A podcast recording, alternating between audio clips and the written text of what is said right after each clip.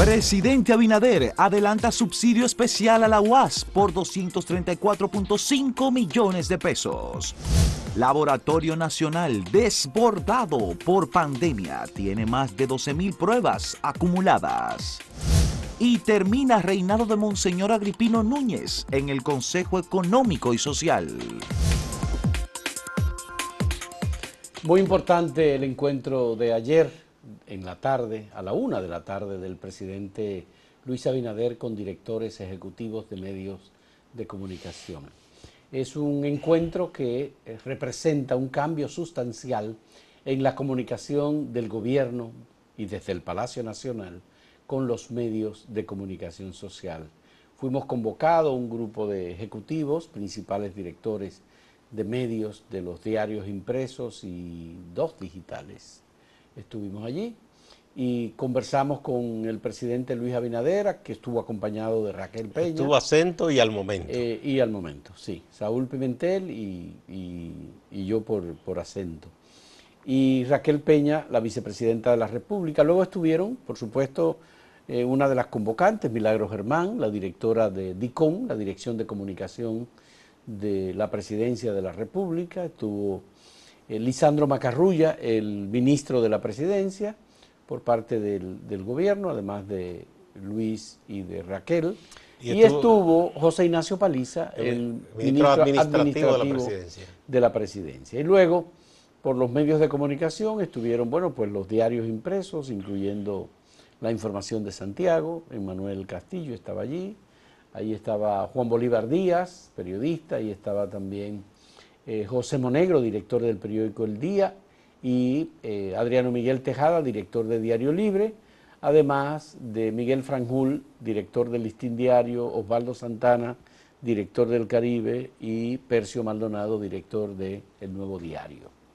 este encuentro eh, fue muy fluido, y sin ninguna... No estuvo don eh, Bienvenido Álvarez Vega. No, Bienvenido Álvarez Vega se excusó. Parece que tenía, creo que el almuerzo de los medios de comunicación del Grupo Corripi. Ah, bueno, sí, ayer era miércoles. Era ayer, miércoles. tenía que estar ahí, sí. Y él debía estar, pero además no estaba Juan Bolívar, que es el coordinador del almuerzo, que sí estaba en este encuentro con, con Luis Abinader.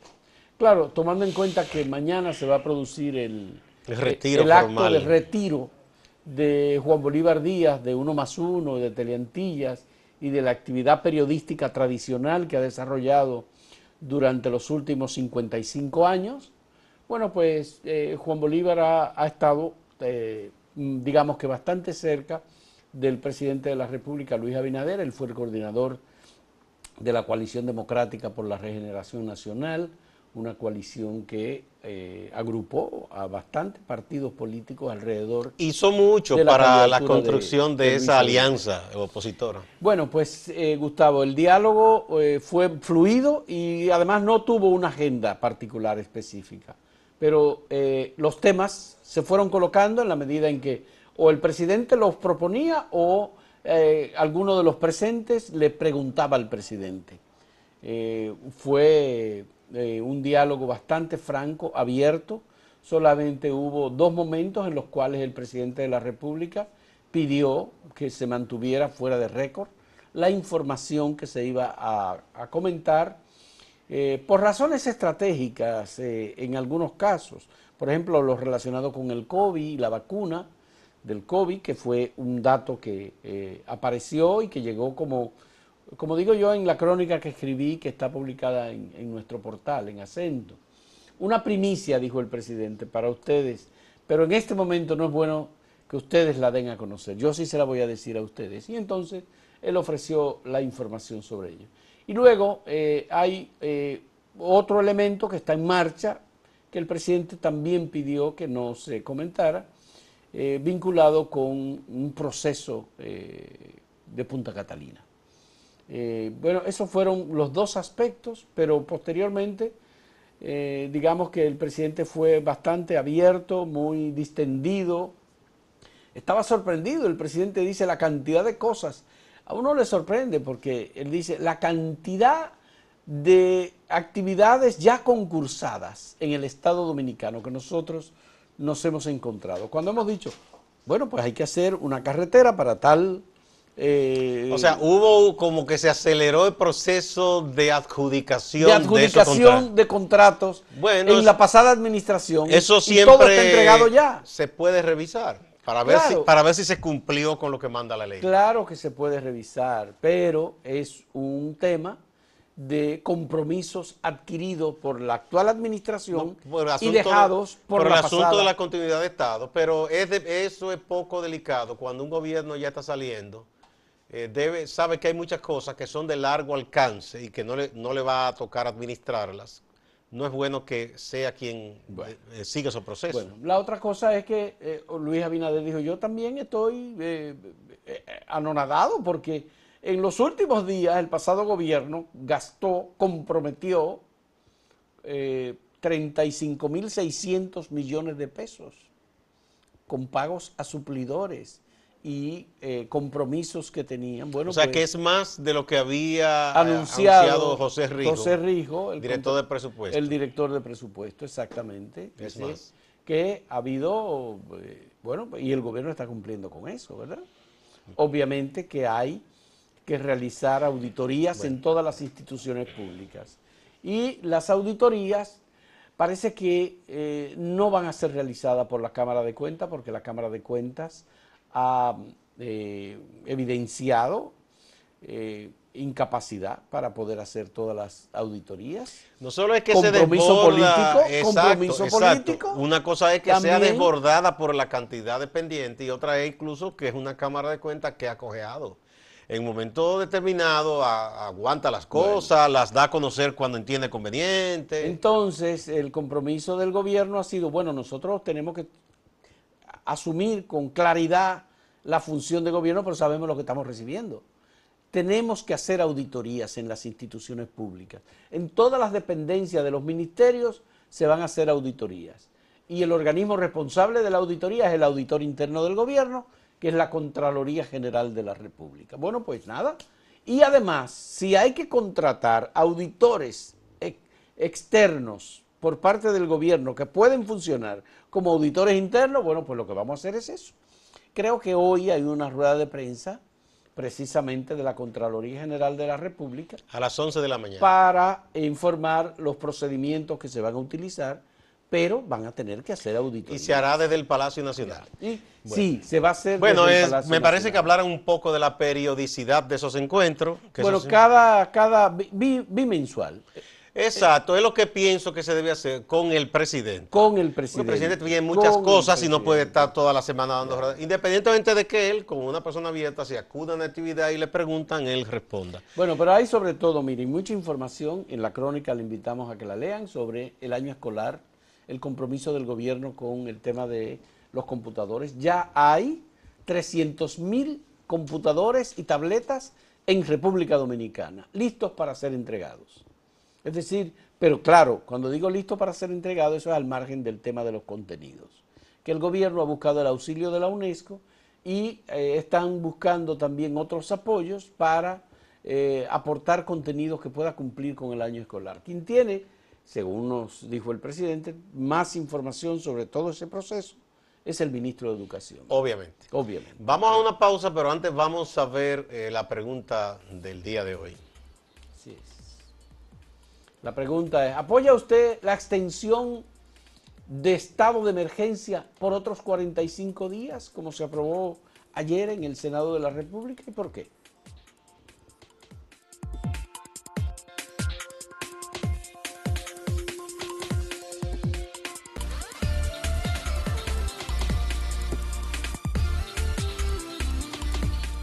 Bueno, se anunció ayer un decreto mediante el cual el presidente Luis Abinader desvincula a Monseñor Agripino Núñez Collado del Consejo Económico y Social. Un espacio que se creó de manera formal, y de formalidad porque en los hechos en la Ucamaima esto como que operaba. Desde ahí se convocaban las fuerzas sociales y políticas y se dialogaban sobre diversos temas. Eso venía de la época del presidente Balaguer. Desde Balaguer, porque la idea que primó es que Monseñor Agripino Núñez Collado era el, armador de cosas. Y es verdad que a él hay que reconocerle que desde hace muchísimos años eh, intervino, medió, incluso en momentos muy difíciles. Consiguió pactos empresariales. Pero antes que eso, los 12 años, recordamos cuando secuestro de Crowley, que él también, él y otros obispos, eh, obispos, porque no era obispo, era un señor, un sacerdote, mm, sacerdote intervinieron para que esos muchachos no fueran muertos acá y que fueran enviados fuera, etcétera. Entonces, eso después se le dio formalidad eh, y se nombró presidente, se nombró una dirección ejecutiva.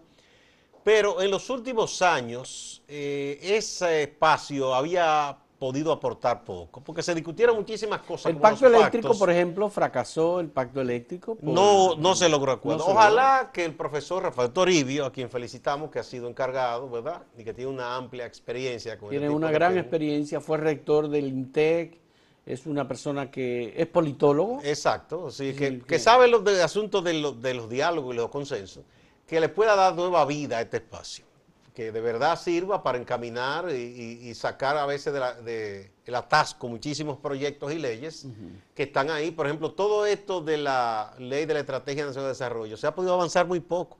Ese espacio pudiera ayudar a que se retomen cosas y se adelanten. Bueno, algunos pactos importantes. Yo creo que Rafael Toribio puede hacer muy buena labor al frente de ese Consejo Económico y Social que en principio se vio como un consejo o un organismo de concertación del gobierno, bastante vinculado al presidente de la República, porque en realidad el presidente del Consejo tiene rango de secretario de Estado. Lo establece la Constitución de la República. Y eh, aquí hay algunas cosas que deberán avanzarse, algunos acuerdos, algunas reformas estatales fundamentales. Ayer en el encuentro con los medios de con los directores de medios de comunicación Luis Abinader estableció muy claramente cuáles son los procesos de reformas que él va a ejecutar. Una primera ola de reforma que se inició con la eliminación de algunas instancias como OISOE, el FOMPER, el despacho de la primera dama, en, muchos, en muchos casos eso está en proceso. Eso está en proceso. Porque son cosas que tampoco es que se pueden eliminar de golpe y porrazo. Pero él dice que en diciembre de este año se inicia la segunda ola de reformas y en esa segunda ola vienen otras reformas importantes. Por ejemplo, el INESPRE, que es una institución que ha fracasado en la labor que le fue asignada. Y que en este, tiempo, en este tiempo no tiene sentido. Que no tiene sentido. En estos tiempos no. Se va a convertir en un instituto de comercialización agrícola a través de o dependiendo del Ministerio de Agricultura. Exclusivamente, agrícola, porque ¿qué sentido tiene que el INEPR esté importando de que fresas en conserva? Eso no tiene nada que ver con la producción eh, nacional. hay, hay otras reformas profundas. Y la tercera ola de reformas, según dijo Luis Abinader, tiene que comenzar aproximadamente en el 2021-2022. Esa segunda ola de reformas dice él que va a ser la más profunda y la de mayor calado y el gobierno ha llegado a acuerdos ya con el Programa de Naciones Unidas para el Desarrollo.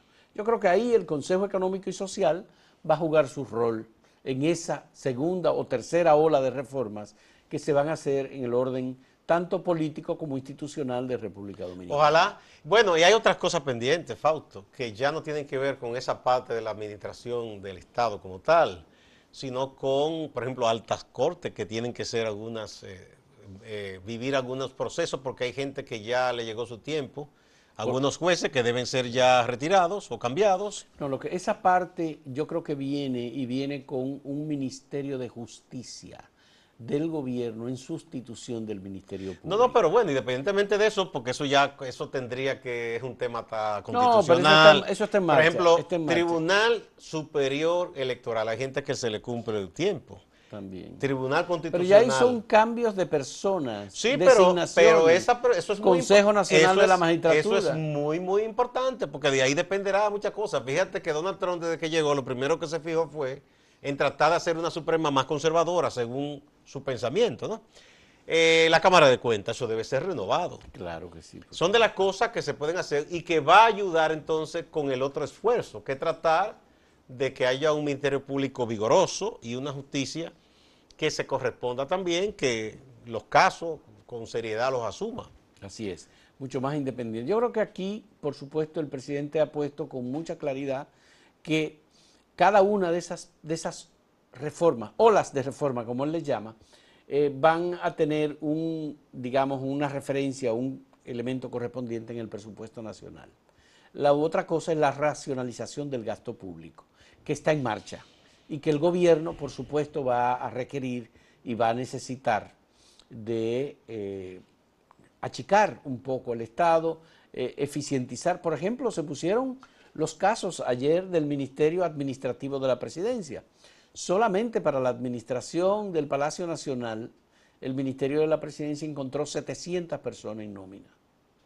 Pero, y que, pero yo creo que estaban, como dice la gente, topetando uno con otro, porque ¿qué tanta gente puede caber ahí en Aparte, eso es hasta Aparte de, de, los inspectores de la presidencia de la República. Sí, eso sí, eso, son, eso, viene de la época de Trujillo, que le dan un carnet a una gente para calizar. Bien, pero, pero, pero, dice eh, Lisandro Macarrulla, dice, bueno, yo encontré en el Ministerio de la Presidencia, estoy hablando del Ministerio Administrativo, sí, sí, que donde está Paliza ahora. Claro, ese es uno. Eh, entonces, en el Ministerio de la Presidencia, donde está Lisandro Macarrulla, que antes tuvo Gustavo Montalvo, que es el superministerio, él dice, no, ese estaba más organizado. Ahí había solamente una nómina de 300 personas, solamente, en ese ministerio, para el ministerio. Entonces, bueno, pues eh, hay... Claro, todo esto va a requerir algo, Fausto. Eh, achicar el Estado para hacerlo más racional y economizar recursos, en principio va a requerir recursos, porque esa gente tendrá que recibir sus prestaciones. porque, porque Luis Abinader dijo, nosotros vamos a emitir bonos. Vamos a tener que emitir bonos porque el Estado necesita recursos y necesita recursos frescos. Esa es una de las opciones que han manejado los economistas que se pueden hacer. No, ya él dijo que sí, que se va a hacer la emisión de bonos. ¿Internos o externos? No, no calificó si no dijo si eran soberanos o eran de Pero por lo que dijo parece que van a ser bonos externos. Porque él dice que eh, hay que tener alguno, cuidado con algunas de las decisiones que se toman y de los procesos judiciales que se abran porque podrían afectar la calificación del Estado Dominicano y la posibilidad de obtención, obtención de bonos eh, con tasas de interés razonables, que sean de beneficio para el Estado Dominicano.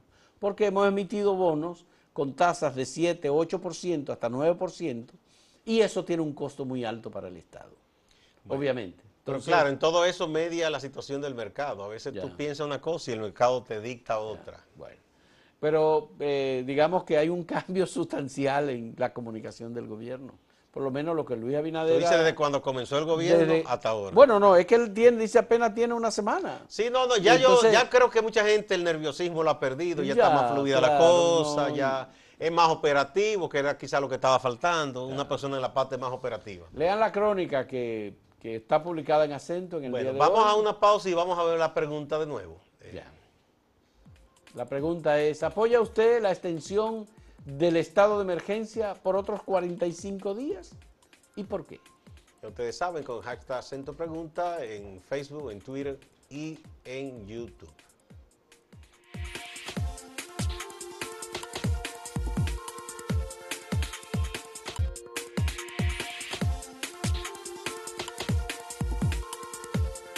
veamos algunas de las respuestas que hemos recibido a la pregunta que hemos formulado en el día de hoy. Eh, Ricardo Alberto Martínez Suero, el Estado sí, pero el toque debe ser un poco más flexible, porque si todos los comercios cierran a las 5 pm, no es necesario que tengan que salir todos para su casa como sardina en lata. Tiene cierta lógica eso que dice Ricardo. Sí. Eh, y Mil Camera dice sí, pero que el toque de queda sea drástico los fines de semana, por lo menos a ver si los desaprensivos se aplacan o los trancamos y multamos a todos. dura, Milka, ¿eh? La siguiente es de Leo Reyes, como un periodista, eh, reportero. ¿Será hijo de don Leo? Este? Bueno, puede ser. Sí, me gustaría que el toque de queda sea más drástico en el horario, de lunes a viernes a las 7 de la noche y los sábados y domingos desde las 2 de la tarde. Wow. Ese, fue específico. Muy específico, Vamos a ver. qué duro. Aquí tenemos a Conde Tabaré, que dice, estado de emergencia sí, pero sin toque de queda. Esa vaina no funciona. La gente va a buscar la manera de juntarse como quiera. Si lo ponen más severo, los bancos, supermercados y tiendas se van a llenar más. Es todo lo contrario. Las empresas todas deben de crear doble turno. De 9 a 3 y de 3 a 9 para ambos turnos, con una, yo supongo que es reglamentación o algo así. Ese Conde Tabaré yo creo que hijo de Cuco Tejera, Gustavo. Ajá. Eh, sí, sí. Génesis Rodríguez, sí, porque aún están aumentando los contagios. Y espero que sea más severa los días de semana de 4 de la tarde a 6 de la mañana y los fines de semana de 2 de la tarde a 5 de la madrugada. Wow, Génesis. y el Cao Díaz dice, pero yo no entiendo, aquí en Santiago Rodríguez andan mucha gente sin mascarilla. ¿Cómo es esto? Eh, no es nada, Dios. No, como que esto no ah, es como nada. Como que esto no es nada, Dios mío. Necesitamos que tomen medidas fuertes con esas gente. Esto por la vida de todos, yo lo apoyo. Bueno, pues esas son las respuestas que hemos obtenido en el día de hoy. Gustavo, hay que decir antes de despedirnos y presentar a Máximo Laureano, que Luis Abinader estuvo ayer en la mañana en la Universidad Autónoma de Santo Domingo. Le dio un cariñito a la UAS. Un cariño a la Universidad Autónoma, a la rectora, doña Emma Polanco. ¿200? ¿Cuántos fueron? 234 millones de pesos. Más de como presupuesto adicional Sospecho que se lo van a sacar del presupuesto complementario que se aprobó también. No, sí, seguro. Él dijo que era un adelanto por la situación de que la universidad tiene, con una población estudiantil tan amplia, que enfrentar un año o un periodo ahora de docencia eh, también especial, a distancia, tienen que fortalecer el tema de la tecnología, el acceso, la conectividad y todo eso. Y es la universidad estatal y son 250 mil estudiantes. Y es la única universidad nacional, de verdad, la UAS. Así es, así es. De manera que, eh, congratulaciones para Emma Polanco y para la Universidad Autónoma de Santo Domingo. Es un gran logro, doña Emma. Hacía mucho que un presidente no iba a la UAS. Bueno, fíjate que en el caso de, Danilo Medina y Leonel Fernández, los dos eran de, eran de la UAS. Los dos. Creo que en la UAS. Leonel en el primer gobierno llegó a ir, o de segundo, no sé. No sé si Danilo llegó a ir ahora. Pero eh, Danilo, no, Danilo lo construyó eh, a Intec no a la UAS. Eh, la UNEL sí hizo lo de los parqueos y otras edificaciones. Danilo comenzó la UAS y luego te, eh, eh, vino estudiando Pero Luis no es de la UAS, Luis es de INTEC. Se formó en INTEC como economista y se formó también en el exterior, en Harvard y en otra universidad de Estados Unidos, en negocios internacionales. Pero bueno, qué bien que ha atendido a la Universidad Sí, no, no, necesario, necesario. Señores, vamos a pasar a Máximo Laureano, nuestro compañero en Santiago, que tiene informaciones como cada día importantes para nosotros. Adelante. Gracias. Siguen las juramentaciones, los cambios de funcionarios. Santiago no es la excepción. La gobernadora Rosa Santo dejó posesionado a Alessi Sosa. Sustituye en la regional de obras públicas a Jeffrey Infante. Infante llevaba en el cargo los ocho años del presidente Danilo Medina. Veamos lo que dice Rosa Santo tras la juramentación. Así que nosotros esperamos que el trabajo de aquí sea un trabajo eficiente y de calidad, haciéndose acompañar de un grupo de profesionales y de personas que realmente entiendan que este es el gobierno del cambio. Así que bienvenido, Herrera, lo dejo en Dejo el evento en sus manos. Santiago con respecto al coronavirus con noticias alentadoras. En medio de este panorama tan sombrío, hay que destacar como positivo que en los registros recientes del Ministerio de Salud Pública, por lo menos en los tres más recientes, no se han reportado personas fallecidas.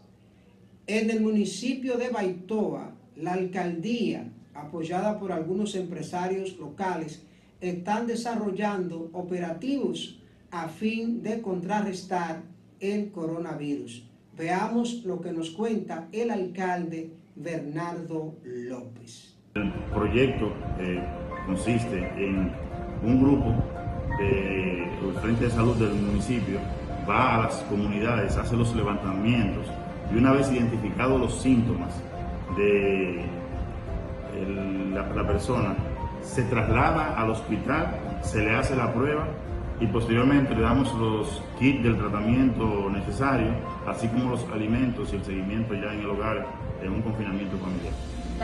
La situación de la Corporación de Acueducto y Alcantarillado de Santiago, Corazán, sigue indefinida. Aún no se ha nombrado el próximo director de Corazán para este gobierno de Luis Abinader. Vecinos del sector La Joya, en esta ciudad de Santiago, que viven alrededor del mercado del hospedaje Yaque, han estado protestando, se han manifestado porque el mercado a través del tiempo se ha ido extendiendo.